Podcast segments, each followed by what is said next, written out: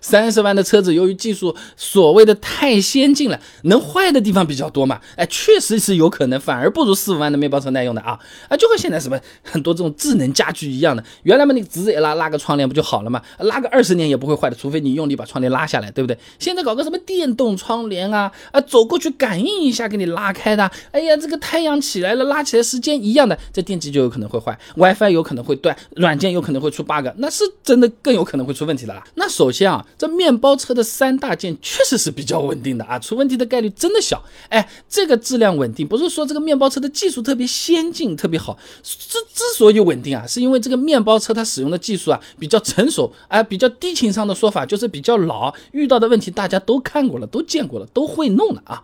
那。大家熟知的这个神车五菱宏光，举个例子，二零二一改款用的是一点五升自然吸气发动机，配个六速手动变速箱，后悬架呢也是扭力梁非独立悬架啊。这三大件和二零一三年的五菱宏光比，除了变速箱从五速升到了六速，其他基本没有变化。那发动机呢，还因为要满足这个国六排放标准，从一百十二马力降到了九十九马力。哎，你看就就就这么点简单配置啊，这没有东西给你有机会坏嘛，对不对？哎，你比如说发动机自然吸气的。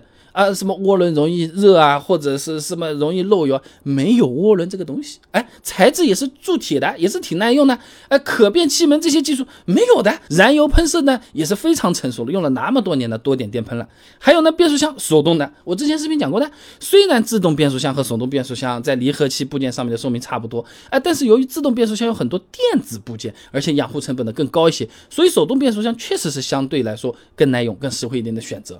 那么对于三十万的车三大件的技术含量不低啦，这技术一复杂，出问题的可能性就多起来了，奇奇怪怪的啊！你比如说发动机啊，大概二零一三年开始啊，奔驰、宝马、奥迪这些 B 级车啊，已经全系标配缸内直喷了，啊，这气门可变技术这早早都在用了。那近几年还在普及那个四十八轻混系统，哎，但是车子网啊或者其他网站上你去搜一搜啊，这种啊这新技术啊，这种质量问题投诉它就没停过啊，所以说啊，你这个面包车三大件技术老旧啊。听起来好像不好听，但用起来还是真香的。它就是不会坏，没东西坏嘛，对不对？那么除了技术老旧之外啊，这面包车的电子设备少也是它耐用原因之一啊。那你比如说二零二一款的五菱宏光，气囊 ESP 定速巡航、发动机启停、电子手刹、多功能方向盘、电动座椅调节、液晶仪表盘、自动空调这些配置，通通是没有的啊。那倒车影像、中控屏幕也是要高配才能给啊。那如果说买一台低配的宏光，你车子上仅有的电子配置。收音机、喇叭、电动车窗、空调、仪表盘、ABS 和行车电脑，没有什么东西可以坏了嘛，对不对？那烧菜也是这样的嘛。你跟你说烧烧个番茄炒蛋，那那你相对是复杂一点。有人有可能是忘记放盐，忘记放什么。我烧个水蒸蛋，我我烧个水煮蛋，那那我总不会错了吧？我看好了嘛，就出来了是吧？至少概率上是这么个情况啊。那么。网上面投诉量我们也可以看啊，那二零一九年已经算是五菱宏光投诉比较多的了，两百十三个，其中呢有三十三个呢是车身附件及电器的投诉，占比差不多是百分之十五的样子啊。那你像三十万左右的这种奥迪 A 四 L 啊什么的啊，在二零二零年呢有四百四十二个投诉，其中呢两百七十五个呢是车身附件及电器的投诉，什么？仪表故障啊，车载交互故障啊，影音系统故障啊，哎，这些占比直接超过百分之五十了。而且呢，买面包车的朋友啊，哎，不说百分之一百吧，百分之八十以上都是拿来跑生活、创造美好未来的。哎哎，所以说对这个车子的宽容度也是比较好的。只要能让我们家庭过得更幸福，收入变得更高，其他我没有那么纠结的。好伙伴，好兄弟，对不对？但是买三十万的车不一样啊，是用来享受的，或者说是要用来撑撑门面了。走走社交了，用途就不一样了啊，是不是？你奢侈品的这种小包，是不是？你说哎，这真的不耐用啊？还是我以前老家那个麻袋好用？那的确是麻袋好用，那没有办法的嘛，对不对？用途不一样了啊。那么三十万的车子呢，多少对品质有点要求啦。那有些质量问题啊，在面包车上就不算问题。关个门，今天是康一声，明天是砰一声，能关上那不就好了嘛？哎，但是三十万的有可能，哎，我这车子是不是有问题啊？当当初是不是没找好啊？哎。在豪车上就算了啊！陈彩燕等人在期刊《中国健康心理学杂志》上发了篇论文，期望体验和及时评价对消费者学习的影响里面有个测试的啊。他发现啊，哎，就我们消费者啊对产品有比较高的预期的时候啊，用完产品最终给产品打出的评分反而会比较一般，比较低。说人话，就买了豪车，你内饰有异响啦，座椅缝线上有个小小的线头啊，中控有时候死机啊，开机慢了点，我们觉得不爽。那买面包车的时候就不会太纠结这个东西，嘿，我不心疼啊。今天一个两个大钢条，哗就塞进去了，明天帮家里带几个人，后面再拉点菜或者怎么样，哎呀，什么隔音不隔音，真能装，真好，还不会坏，是不是？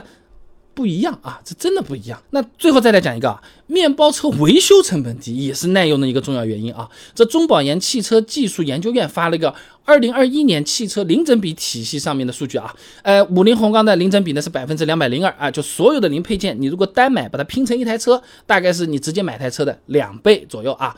那么在测试的一百款车当中呢，已经是第二便宜了，而且呢，常用的这些配件负担指数也是比较低的。前保险杠外面就是那一块皮，你猜多少钱？一百九十八块钱。哎，前大灯三百七十六块钱，比你家浴霸都便宜。哎，我跟你说啊，那如果说是豪车的话，这零整比就不好说了。三十万左右的奔驰 C 级车，零整比百分之八百二十三，就是你把所有的零件单买拼成一台车。你要花八倍的价钱啊啊！那宝马三系呢是百分之五百五十九，奥迪 A4L 呢是百分之四百零一，都不便宜的。换一个保险杠七八千，大灯几万块钱，而且呢使用年限长了之后啊，豪车的维修价值就低了，因为配件它是按卖车价格定的。这车龄十年之后，有可能这个配件稍微一贵，比我车子整个都贵了。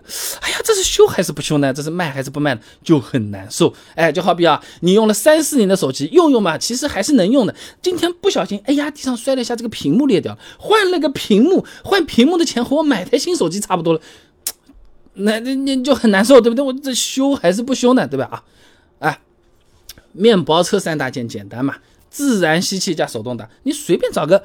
哎，师傅，你会修车吗？他只要说会，你就可以开过去，就可以修了，对不对？哎，其他的车子，哎，你会修奥迪吗？